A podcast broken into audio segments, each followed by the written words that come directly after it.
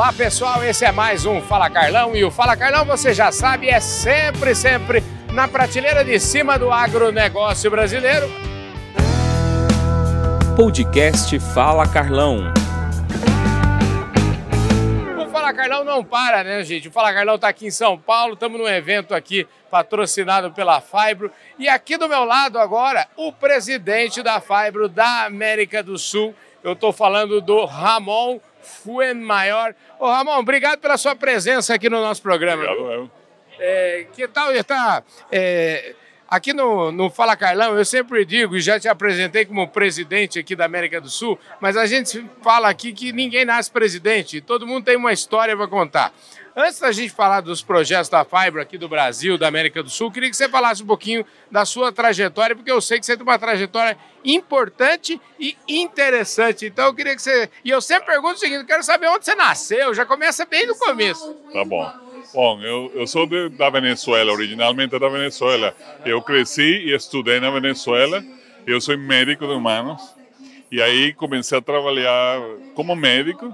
E dois anos mais tarde foi, fui atraído para a indústria farmacêutica de humanos. E aí comecei uma carreira de nove anos com a Sherin Plau, lá na Venezuela inicialmente. Depois fui para México. Mas uh, um ano voltei para a Venezuela Sim. por causa de um assunto pessoal Aham. e aí comecei a trabalhar com a Warner Lambert.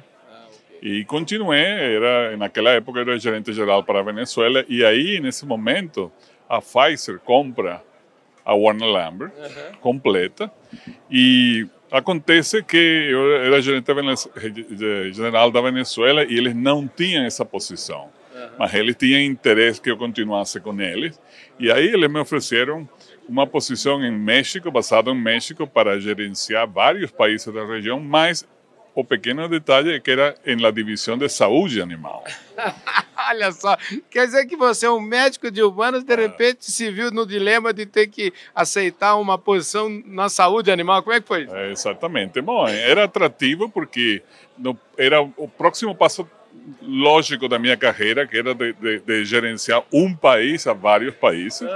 E para mim, negócio é negócio, não? Então, aí foi, foi atrativo. E, bom, eh, eu aceitei.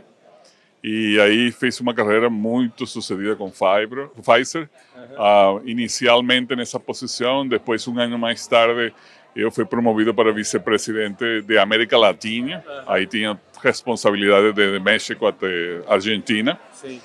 E aí continuei crescendo. No ano 2003 eu eh, fui, mudei para Nova York para tomar controle da Ásia e América Latina. E para fazer um resumo de uma história lar- longa, eu trabalhei até a Pfizer até o ano 2009 e aí eu era eh, presidente da área para Canadá, América Latina e Ásia. Uau! Olha, eu tenho um amigo que trabalhou na Pfizer mais ou menos por aí, um tal de Jorge Espanha. Você conhece o Jorge Espanha? Não? Ah, conheço o Jorge muito bem. Jorge era um jovem trabalhando em marketing em Nova York, na Pfizer, quando eu conhecia ele. E aí, acho que dois anos mais tarde, eu convidei a Jorge para vir voltar para o Brasil a tomar controle da operação da Pfizer eh, no Brasil. que maravilha, hein? é. Ô Jorge, olha só quem está aqui do meu lado, hein? Tá vendo como Deus me ajuda? Eu sempre estou na prateleira de cima. O Jorge é um grande amigo, nós participamos juntos do conselho lá da Associação Brasileira de Marketing Rural e Agronegócio. Escuta, como é que foi então essa. Da Pfizer, você trabalhou até 2009, você está É, falando. isso. Como é que foi aí? Você também virou empreendedor? Você tinha sonho de virar empreendedor? É é? É, eu tinha sonho de ser empreendedor desde muito jovem. Mas como a minha carreira ela ia desenvolvendo-se tão rapidamente, eu ia posponendo esse sonho, posponendo. Então, ah, ano 2008 eu decidi, olha, eu não vou continuar esperando. Na minha carreira estava no topo, estava em uma posição muito boa, mas ah, o tempo não para, não? Então aí decidi sair da, da Pfizer para começar a minha empresa própria. E aí comecei e, e- e tenho em- ainda a minha empresa de distribuição de, de pet food lá nos Estados Unidos, E né? onde é a sede da sua empresa? nos Estados Unidos? em Flórida. Ah, que maravilha. Então, vai de vento em popa. Vai bem. E, e como é que como é que é ter um negócio lá e aceitar esse desafio aqui da PAI? Como é que foi isso? Bom, na realidade o negócio estava avançando, estava indo bem, mas eu comecei a ficar um pouco estranho, ter saudade da indústria, ter saudade de, de desafio, de desafio intelectual, sobretudo, não? Porque quando você está eh, dirigindo uma empresa pequena, os problemas são pequenos, não? É, era distribuição, então muito simples. Então aí, ao passar, ao, ao, passar do tempo, eu fiquei um pouco aburrido na realidade. Eu estava aí não estava feliz não. E aí um dia, aí recebi uma ligação de uma pessoa que trabalhou comigo na Pfizer. Uhum. É, ele era um trabalhava em marketing também muito jovem e agora ele, ele havia virado headhunter. E aí ele me perguntou, olha, Ramon, o que, é que você está fazendo? Eu contei para ele. E ele perguntou, você não tem interesse, não pensou de voltar para a indústria? E para mim isso era uma, a última coisa que eu pensei, não? Que, que, podia... Ah, muitos anos fora.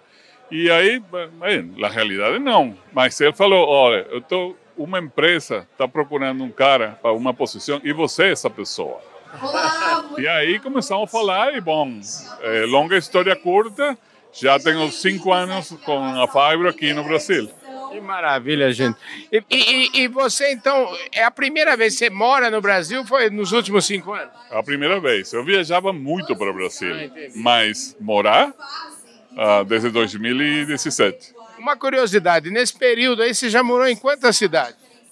Não, eu morei Caracas, Venezuela, morei em Cali, Colômbia, morei em Cidade de México por nove anos, morei em Nova York, morei em Austin, Texas, Delray Beach, Boynton Beach, Flórida e agora Campinas. Ah, que maravilha. E que tal? Está gostando da experiência? Ah, adoro Campinas, adoro Brasil. Gosto muito.